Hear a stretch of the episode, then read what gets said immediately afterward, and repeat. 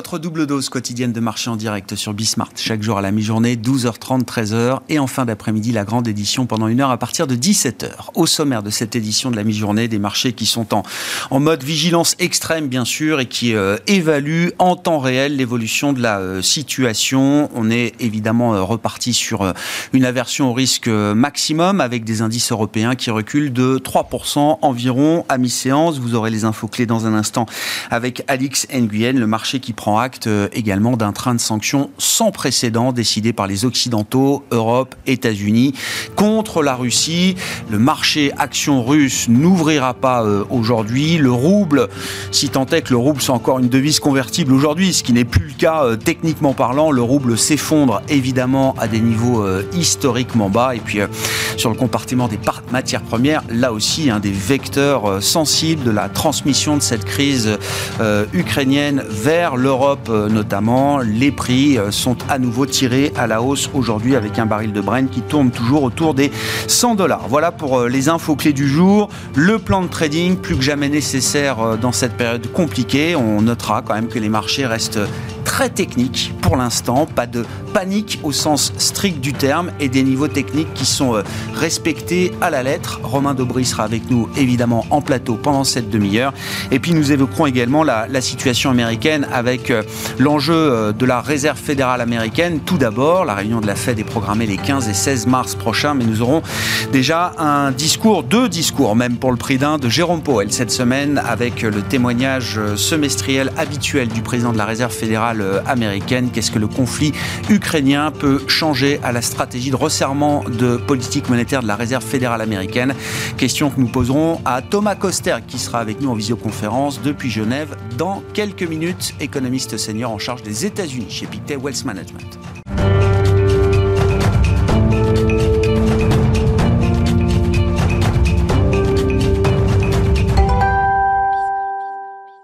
Et le marché donc qui réagit en temps réel à l'évolution de la euh, situation sur le plan géopolitique, bien sûr, une baisse de 3% à mi-séance pour les indices européens. Les infos clés avec Alix Nguyen. La semaine s'amorce en forte baisse à Paris. La version au risque est à son comble après le durcissement des sanctions occidentales contre la Russie. L'Union européenne, les États-Unis et le Canada ont exclu plusieurs banques russes du réseau interbancaire SWIFT et Vladimir Poutine de répliquer en mettant sa force de dissuasion nucléaire en état d'alerte. Les avoirs en devises de la Banque centrale russe sont eux aussi visés. Cette dernière a d'ailleurs relevé son principal taux directeur à 20% contre 9,5% auparavant afin de soutenir le rouble. Ce dernier a chuté de 30% face au dollar par rapport à son cours de clôture vendredi. La Banque centrale russe a également ordonné aux acteurs de marchés locaux de rejeter les ordres de vente d'actions russes ce lundi émanant des clients étrangers. Sur le front du pétrole, le baril de Brent bondissait de près de 5% ce matin à 98,70 dollars après un pic de 101,28 et ce à deux jours de la réunion de l'OPEP+. Les contrats futurs sur le naturel gaz bondissent quant à eux de 22% à 113,60 euros le mégawattheure à Amsterdam. En conséquence, les groupes spécialisés dans les énergies renouvelables sont convoités. Neonen et Voltalia sont en nette progression. Les autres matières premières flambent, des métaux dont l'or en passant par le café et les céréales. Les cours du blé ont bondi de plus de 9% sous l'effet de crainte d'un arrêt des livraisons en provenance de Russie et de l'Ukraine. Celle-ci représente environ 30% des exportations mondiales. Et puis une info Bloomberg, Société Générale et Crédit Suisse vont suspendre leurs opérations de financement du négoce de matières premières en Russie. Par ailleurs, BP a annoncé qu'il allait céder sa participation de 20% dans le groupe pétrolier russe Rosneft. À Londres, BP chute, à Paris, Total Energy baisse d'autant. Actionnaire majoritaire du constructeur russe Avtovaz, Renault dégringole aussi. Et puis les valeurs de défense sont particulièrement recherchées alors qu'Olaf Scholz annonçait ce week-end que l'Allemagne allait désormais consacrer au moins 2% de son PIB aux dépenses dans le secteur de la défense. Thales bondit, Dassault Aviation aussi. Tendance, mon ami, dans des marchés compliqués. C'est avec Alix Nguyen, chaque jour à 12h30 et 17h dans Smart sur Bismart. Thank you.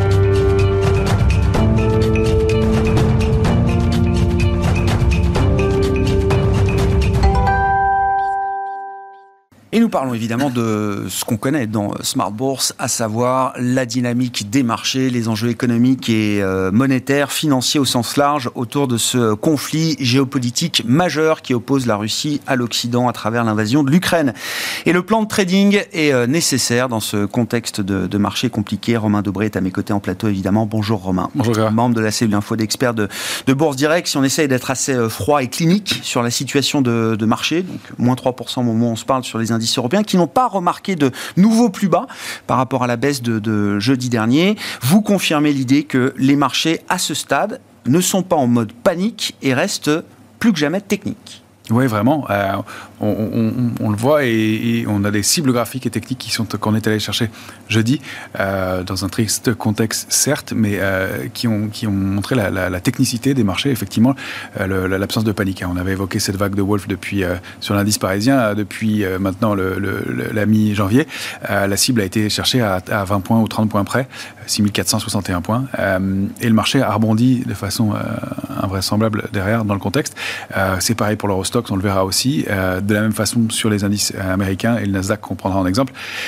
Euh, voilà, les opérateurs étaient prévenus, ils étaient prudents, pas, pour, pas peut-être pour les mêmes raisons, mais en tout cas, les portefeuilles étaient couverts à, court terme. Et... On ne se préparait pas à ce type de crise géopolitique, mais on était prêt à un certain nombre de risques sur les marchés, à commencer par le durcissement des politiques monétaires, etc. Exactement. Et, et, donc, ça, ça fait que les investisseurs étaient pour certains sous-investis, soit parce qu'ils n'avaient pas eu le temps de rentrer, soit parce qu'ils avaient décidé d'être prudents.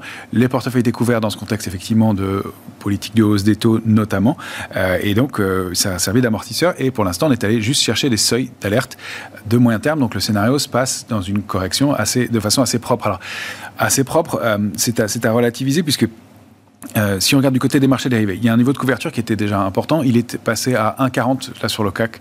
Euh, en ce moment, il était à 2, euh, plus de 2 jeudi soir. C'est-à-dire que dès vendredi, dans le rebond, probablement, des opérateurs ont acheté des calls. Ils n'ont pas vraiment allégé la partie put, mais ils ont acheté des calls. Donc ils ont joué le rebond. Ils doivent être un peu peut-être sous pression aujourd'hui. C'est ce qui doit accentuer les mouvements, faire, que le marché bouge un peu. Mais il reste sur des, niveaux techniques. Sur du côté des futurs, eh bien, on a construit à peu près dans tout le mouvement de baisse global avant le, le, le l'attaque de, de, l'Ukraine et euh, on avait ouvert 3000 contrats futurs dans la baisse, ce qui était faible sur une position globale de 260 000. On en ouvre 15 euh, 000 de plus jeudi pour des opérateurs probablement hors retard, puisqu'on a mmh. ouvert avec un gap baissier et donc qui ont euh, dû se positionner à la baisse. Donc probablement pris à contre-pied dans le rebond de vendredi ou qui ont alimenté le rebond de vendredi. Ce rebond, il est lié à ça. Il est lié à l'espoir que les banques, les banques centrales soient plus accommodantes. Il est lié au fait que des opérateurs ont du cash et se placent en repli, qu'on a acheté tous les replis depuis deux ans maintenant et que là, le repli est plus marqué que les autres. Qu'on arrive sur des niveaux techniques et des cibles graphiques identifiés par le marché. Donc les algorithmes aussi se sont mis en place pour, pour, pour, pour, euh, intervenir là-dessus. Et Probablement, tout le monde n'a pas eu le temps de rentrer dans ce, dans ce mm. marché, puisqu'on sait que les gestions disaient que depuis le mois d'août, ils avaient eu encore de nouveaux entrants, que euh, les, les, les, opérateurs étaient là. Alors ça, ça va au chapitre des bonnes nouvelles, euh, avec donc une pression baissière limitée, et seulement sur les 18 000 contrats ouverts, seulement 5 000 contrats futurs clôturés au cours du rebond de vendredi. Donc des vendeurs qui conservent la main, on le constate euh, aujourd'hui, en termes spéculatifs purs. Pour le reste, on a des comportements qui sont pas très sains et qui restent dans cette logique d'une phase de, de correction plus marquée. Maintenant, c'est là où la partie va devenir le plus difficile. Euh, on pourrait avoir vu le point bas de la vague A, la première vague de correction, pour un moment de correction correctif en ABC. Et il y a beaucoup d'éléments dans le comportement des marchés, des écarts sur le Nasdaq qui sont pas normaux, euh, qui sont excessifs et qu'on n'avait pas vu depuis très longtemps. Euh, la, le fait qu'il y ait quand même de la complaisance et, des opérateurs qui, réagissent de façon assez détendue dans ce marché. On a tous vu cette infographie sur le fait que les conséquences des conflits armés à moyen terme euh, sont, sont, peu importantes. Euh, on n'est pas dans la même séquence qu'habituellement. C'est-à-dire que euh, là, c'est une séquence de correction, à mon sens. Mm. Et quand on en juge par les volumes à la baisse sur l'indice parisien, on perd 3,80% avec 9 milliards, on rebondit 3,60% avec 6. Donc pour l'instant, on a des volumes plus lourds à la baisse et on est en train de sortir globalement du marché et c'est un mouvement qu'on n'a pas entamé hier. Donc comment va réagir le marché ensuite? C'est là où il va falloir surveiller et défendre ces, niveaux techniques, c'est important. On note la surperformance des marchés américains dans ce contexte-là, pour lesquels, eux, le volume a été supérieur dans le rebond pour l'instant. effectivement, hein, des euh, marchés actions américains qui font office, entre guillemets, de valeur refuge dans un, un contexte géopolitique qu'on suit et qu'on euh, et qu'on connaît. Si on prend comme indice de référence le Nasdaq 100, euh, Romain, qu'est-ce qu'on peut dire de la configuration technique de cet indice américain aujourd'hui? Bah, il, fait ce qu'on attendait de lui, c'est-à-dire qu'il est allé chercher cette oblique baissière de la semaine dernière. J'ai pas changé grand-chose par rapport au graphique de la semaine dernière. Euh, en, fait, on est allé euh, taper cette zone basse et ce niveau d'alerte de long terme. Euh, on s'est arrêté dedans et on a rebondi très très puissamment. on pourrait mettre en place donc ce, biseau et ce rebond pour une vague complémentaire. On a un niveau vraiment à surveiller, 12 965, 13 320. Sous ce niveau-là, il y a un vrai risque d'accélération plus marqué et on pourrait à peu près doubler le mouvement de baisse qu'on a connu depuis le, début de la, séquence baissière pour aller chercher une zone située entre 10 690 11 585. Ça paraît des, cibles légitimes. On serait à ce stade-là juste dans une consolidation assez légitime d'un mouvement entamé en, mars 2020. Maintenant, la question, c'est que comme les portefeuilles sont couverts, comme le marché oublie un peu vite et qu'on a souvent, dans des grandes phases de, correction, euh, des, rebonds, eh, oui. Euh, eh bien, on pourrait avoir un mouvement de rebond très significatif, important, euh, de 5 à 6% sur les indices européens, de 10, 12, 13% peut-être euh, ah sur, le, sur, sur, le Nasdaq, se mettre en place. On pourrait, pour l'instant, on n'a pas encore formé de figure de retournement haussière. On invite toujours, dans ces circonstances-là, à ne pas se jeter sur le papier à part à titre dynamique. Il y avait un point d'entrée, effectivement, des choses à faire sur la, vague, la cible de la vague de Wolf, de rentrer à titre dynamique, mais pour acheter le marché, d'avoir au moins deux appuis sur un niveau, d'avoir une figure de retournement qui se met en place. Et on voit bien que ceux qui croyaient avoir à, manquer le train vendredi, euh, ont, des opportunités pour le faire aujourd'hui et manifestement sont relativement prudents. Oui, et d'ailleurs, un rebond technique, hein, c'est toujours cette histoire de vague de Wolf que vous nous euh, montrez depuis des semaines euh, maintenant sur différents indices, sur le CAC, mais euh, vous avez repris également alors l'historique du Nasdaq 100 époque 2000, mars 2000, septembre 2000, donc un graphique en unité mensuelle, pour montrer effectivement le temps que peut prendre ce schéma de vague de Wolf avant de déclencher alors ce que vous appelez la, la, vague C, qui est la plus profonde et qui nous amène sur les points euh, les plus bas. Voilà, alors j'ai pris un cas extrême euh, de, correction en ABC. Souvent les mouvements de correction, les mouvements correctifs dans le marché se font en plusieurs séquences. Parfois, parfois pas. Euh, parfois, ils prennent du temps. Là, j'ai pris le cas de figure le plus classique, on va dire, avec un, un, un mouvement de correctif a et un rebond. Et euh, cette période mars 2000, septembre 2000, euh, séquence au, avant, au cours de laquelle il, a fallu que le marché se retourne. Mm. Donc pour dire que le rebond potentiel, euh, s'il se met en place ici et si les niveaux de support ne sont pas rompus, peut prendre beaucoup de temps et faire oublier aux opérateurs la phase corrective dans laquelle on se trouve. Euh, et donc après le mouvement d'accélération C qui en septembre 2000 était particulièrement conséquent, lié au contexte, lié aux excès de la bulle Internet. Toutes les séquences sont pas, ne sont pas toujours les mêmes et il y a des, des séquences qui mettent 3 ou 4 mois avant de, déclencher un mouvement de correctif euh, et qui est moins important que celui de, septembre 2000, euh, qui, a débuté en septembre 2000. Mais c'est pour bien rappeler que voilà, ce rebond, qu'on appelle souvent le rebond du chat mort, peut mettre du temps et il peut faire oublier aux opérateurs le risque. Donc, dans ce contexte-là, d'appeler, d'inviter à être évidemment de l'accompagner, pourquoi pas, stratégiquement, si on a du cash, qu'on est en avance, on ne sait pas ce qui va se passer sur le marché. Euh, il, peut, il, peut, aussi que le marché se mette à, passer dans une zone de trading range et ne plus baisser et à stagner pendant des semaines. Ce serait le pire cas de figure, mais ça peut être le cas. Et donc, de, rappeler que voilà, le rebond, du, le rebond et une vague B peut être très longue et qu'elle peut faire oublier, notamment c'est généralement les mains faibles, le, risque. Le, risque.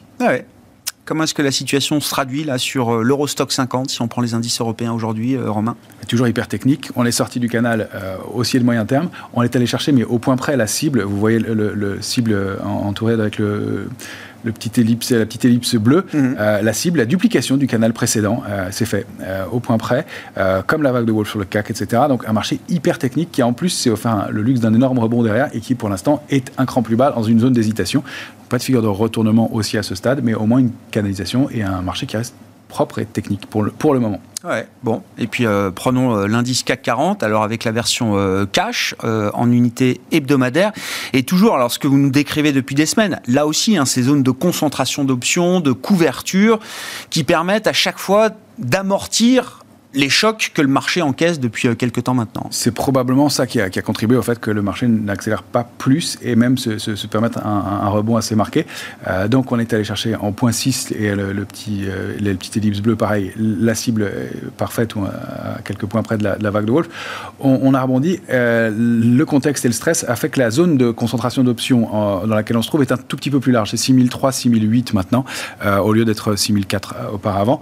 donc le niveau d'alerte, eh bien, un tout petit peu plus bas, 6300, 350, reste un niveau vraiment à, préserver.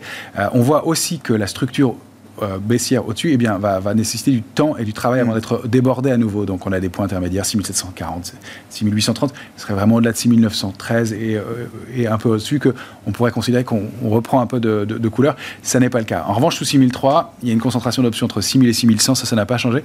Et en dessous, c'est 5006. Donc, euh, le risque, c'est qu'on ait un marché qui soit moins, enfin, que l'effet des couvertures soit moins efficace sous les niveaux actuels et une accélération pour être plus brutale, évidemment. Bon, si on regarde le futur CAC, là, sur euh, une unité de temps euh, journalière, euh, Romain, quels sont les enjeux très immédiats pour le on a, parisien? On a formé de la même façon quelque chose d'assez propre, un canal baissier de court terme que vous voyez en noir. on est maintenant dans une zone baissière de moyen terme, entre 6456 et 6556.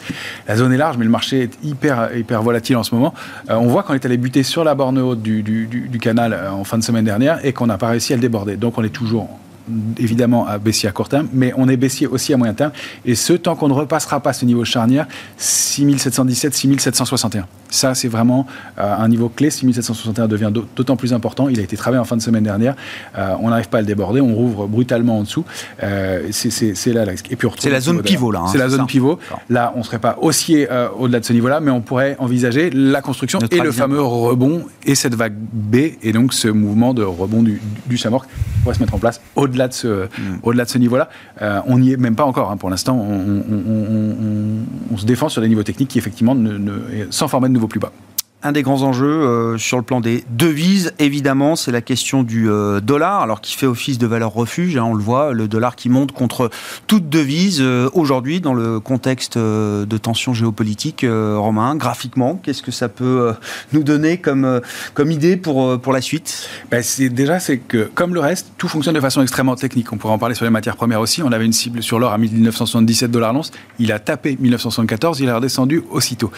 donc il n'y a pas un actif refuge, mais il y a beaucoup de spéculation. Ça, c'est pas un signe non plus de marché très sain. C'est-à-dire qu'on on arbitre dans tous les sens et les algorithmes sont branchés à, toute vitesse et les cibles sont atteintes, tout dépassé. C'est le cas sur le dollar qui se comporte de façon extrêmement technique aussi, toujours au sein de son canal haussier qu'on évoque maintenant depuis plusieurs semaines. Euh, il est allé chercher la résistance à, 97,72. il rebute sous 96,60 et, euh, et cette, euh, cette harmonie est visible aussi sur l'euro, qui est allé tout taper son support à 1,11, et euh, ce qui laisse à penser que le mouvement est toujours haussier pour le dollar et toujours baissier à neutre donc pour l'euro, l'euro dans l'immédiat. Mais cette grande harmonie dans le marché, dans ce, dans ce, dans ce contexte qui pourrait paraître euh, qui pourrait laisser à penser que les choses sont, assez décousues. Sur le Brent aussi, 99,30, on allait chercher une résistance importante. Il y a des signaux de divergence qui se mettent en place. De là à shorter le pétrole, c'est pas à mon avis le sens dans le contexte, mais à montrer qu'il y a, y a un mouvement euh, pivot qui se joue sur les, sur les niveaux actuels et qu'il va falloir monitorer, observer dans les, dans les heures à venir, mais que tout ça reste encore très technique pour l'instant. Oui, c'est ça. C'est-à-dire que euh, tant que c'est technique, on, arrive à euh, donner quelques perspectives, ou en tout cas on a des niveaux sur lesquels se, se raccrocher. Le risque, c'est que ça devienne moins technique et euh, qu'on bascule dans quelque chose de beaucoup plus stressé proche de la panique, hein, c'est ça Probablement hein. plus brutal, euh, plus stressé et, avec une logique sectorielle qui va être, euh, bah, comme elle est là, très concentrée, euh, matières premières, etc. Il y a peu de choses qui ressortent, à part, on peut regarder de ce côté-là si on veut participer à, un rebond de façon assez dynamique. Les technos US, tout ce qui est énergie, économie digitale, énergie renouvelable, il n'y a pas de gros changements sectoriels de ce côté-là. Ça frémit du côté de la santé aussi. Économie digitale, robotique et intelligence artificielle, techno US, euh, ont l'air d'être un peu les refuges en dehors évidemment de tout ce qui est lié aux matières premières. Merci beaucoup Romain. Romain Daubry avec nous chaque lundi à 12h30 dans euh, Smart Bourse pour le plan de trading avec Bourse Direct.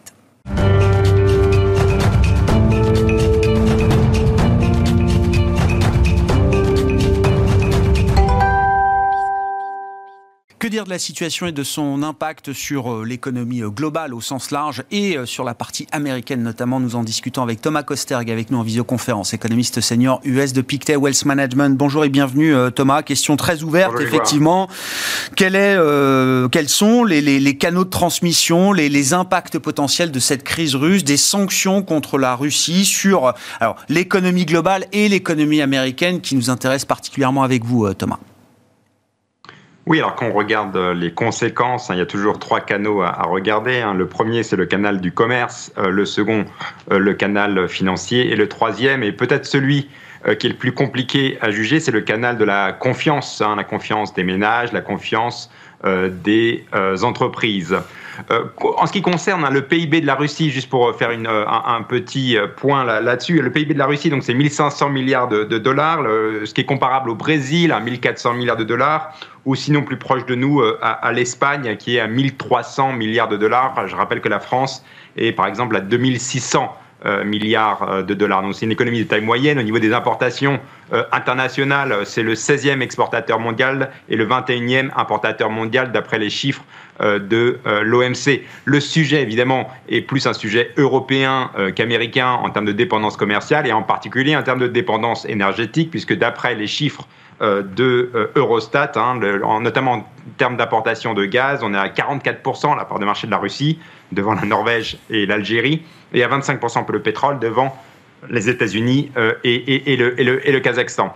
dans l'autre sens, euh, évidemment, euh, il y a quand même aussi euh, des importations russes qui viennent d'Europe. Alors, en termes des importations mondiales de la Russie, hein, les, biens les plus importés, ce sont les médicaments, mmh. les pièces détachées automobiles, les automobiles et l'électronique et les téléphones portables. Voilà, ça c'est un peu la vue d'ensemble. On se rend compte qu'à travers tous ces canaux, notamment à travers le commerce, bah, il va y avoir un, un, impact, même si en effet le rôle de la Russie sur le plan mondial est euh, à l'échelle hein, de mm. son PIB qui reste, euh, somme toute, euh, modeste hein, par rapport mm. aux, autres grandes, grandes économies.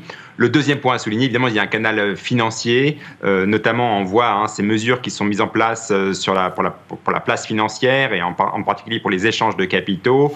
je voudrais donner juste un chiffre là, ce qui est peut-être intéressant, c'est qu'on avait 20% du marché obligataire russe mm. qui était détenu par les étrangers d'après les données de la Banque centrale de Russie. Donc voilà, nous, on, on, essaie de décortiquer un peu toutes ces euh, conséquences-là, euh, euh, avec encore une fois la conclusion principale, c'est que évidemment les liens avec l'Europe sont beaucoup plus importants que les liens avec les États-Unis. Les États-Unis sont beaucoup plus isolés quelque part économiquement de ce qui se passe à l'est de l'Europe.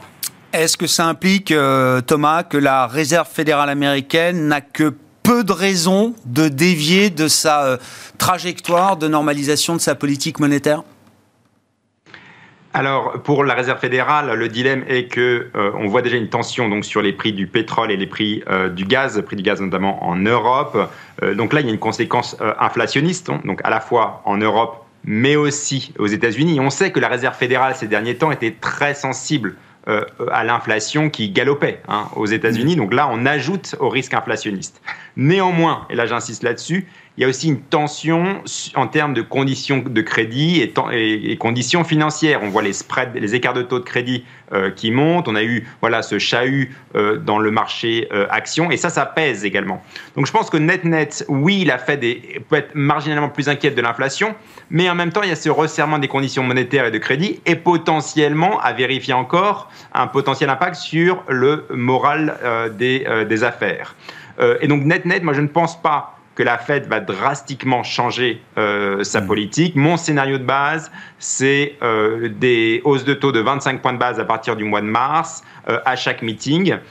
et l'été prochain, à mon avis, on pourra avoir une Fed qui fait une pause pour un peu revoir un peu l'impact des premières hausses de taux sur l'économie, puisque impact il y aura à mon avis. Hein. On a déjà vu les taux d'intérêt qui ont beaucoup réagi à la rhétorique très hawkish de la Réserve fédérale et on devrait avoir avec un effet retard euh, les impacts de cette euh, communication au quiche sur l'économie potentiellement l'été prochain.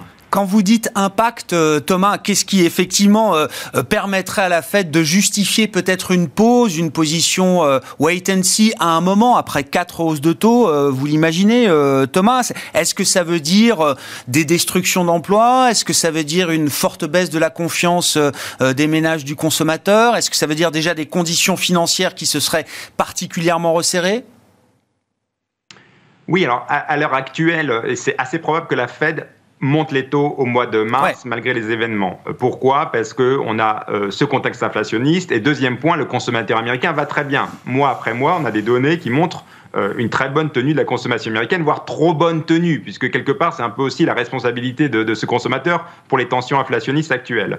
Euh, maintenant, euh, si on se projette dans six mois, il faut quand même se rappeler que le, du contexte, c'est-à-dire que le stimulus budgétaire va commencer à s'étioler, et on devrait aussi avoir bah, l'effet, avec un effet retard, donc de la hausse des taux qu'on a vu, hein, taux long terme, taux court terme, qui devrait affecter potentiellement le consommateur américain. Donc oui, il y aura cette dynamique de comment le consommateur américain va se comporter cet été. Et la deuxième chose, c'est évidemment aussi les conditions financières et monétaires. La Fed reste très sensible par rapport à ces conditions euh, financières et monétaires. Encore une fois, à l'heure actuelle, elles ne sont pas, euh, il n'y a pas eu de, de, détérioration suffisante pour faire arrêter net euh, ce début de hausse de taux. Mais voilà, l'été prochain, je pense qu'une fois que quelques hausses de taux seront déjà enclenchées, et aussi, hein, je rappelle, euh, le, début de la baisse du bilan sera également enclenché, il pourrait y avoir un peu plus d'appétit pour faire une pause et un peu faire un, ce qu'on dit en anglais un reassessment. Hein, on va recalibrer potentiellement la situation. Est-ce qu'on peut imaginer une forte divergence entre la Fed qui euh, entamerait son cycle comme prévu avec quatre hausses de taux à partir du mois de mars, euh, Thomas, et la BCE Vous l'avez souligné, effectivement, le risque macroéconomique est quand même beaucoup plus important pour la zone euh, économique européenne, pour la zone euro, que pour les États-Unis. Et est-ce que ça peut avoir des implications assez fortes sur le dollar, qui en plus est une devise refuge dans le contexte aujourd'hui? Est-ce que on, peut avoir des, des tensions là sur sur la, parité euro-dollar qui seront des éléments importants pour les investisseurs. Tout à fait. Alors, euh, concernant le, dollar, voilà, il se renforce. Alors, il ne se renforce pas euh, de façon euh, exceptionnelle, ou en tout cas pas autant pour nécessiter que la Fed se mette à, faire une pause sur ces, hausses de taux. Mais clairement, point numéro un, il y a une dichotomie entre la BCE et la Réserve fédérale aux, États-Unis, qui est liée hein, notamment par rapport à ce contexte macroéconomique que j'ai dépeint une petite parenthèse d'ailleurs que je voudrais euh, signaler. Ce qui est intéressant de noter, c'est qu'on a un euh, renforcement euh, du, de la monnaie chinoise, hein, le renminbi. Euh, qu'on voit ces derniers jours se, renforcer. Euh, et ça, d'ailleurs, ça coïncide. Ce qui est assez intéressant, il y a une, on parle de SWIFT, mm. mais il y a eu des données statistiques de SWIFT qui ont montré que la monnaie chinoise, le renminbi, euh, c'est monté à 3%, c'est un nouveau record historique, à 3%, 3,2% des échanges dans SWIFT. Donc on a en fait une monnaie chinoise qui a l'air de prendre aussi de l'ampleur, à la fois en termes de, sa, valeur contre le dollar, mais aussi également en termes d'échanges dans ce système SWIFT. Et ça, c'est un événement, un, événement assez intéressant, je pense, à regarder regarder euh, de côté euh, euh, en parallèle de cette crise en, Europe de l'Est. Mm. Ouais, la montée euh, en puissance de l'internationalisation de la devise euh, chinoise, alors là, qui fait partie des objectifs stratégiques affirmés et réaffirmés par Pékin ces, euh, ces dernières années, y compris dans les échanges internationaux. Merci beaucoup, Thomas. Merci pour votre éclairage sur la situation actuelle et les enjeux pour la Réserve fédérale américaine. Je vous rappelle qu'on aura deux communications de la part de Jérôme Powell cette semaine devant deux commissions de la Chambre des représentants et du Sénat, puisque le président de la Réserve fédérale américaine doit euh, témoigner comme tous les six mois devant les parlementaires américains à partir du milieu de semaine. Hein. La première audition est prévue euh, ce jeudi 3 mars devant la Chambre des représentants américains. Voilà pour euh, les enjeux en matière de politique monétaire et évidemment les impacts de cette crise géopolitique majeure sur l'ensemble de l'économie et des banques centrales du monde. Thomas Coster qui était avec nous en visioconférence depuis Genève, économiste senior en charge de suivre les États-Unis pour Pictet Wealth Management. Voilà pour cette édition Smart Bourse de la mi-journée. Nous nous retrouvons bien sûr en direct ce soir à 17h sur Bismart.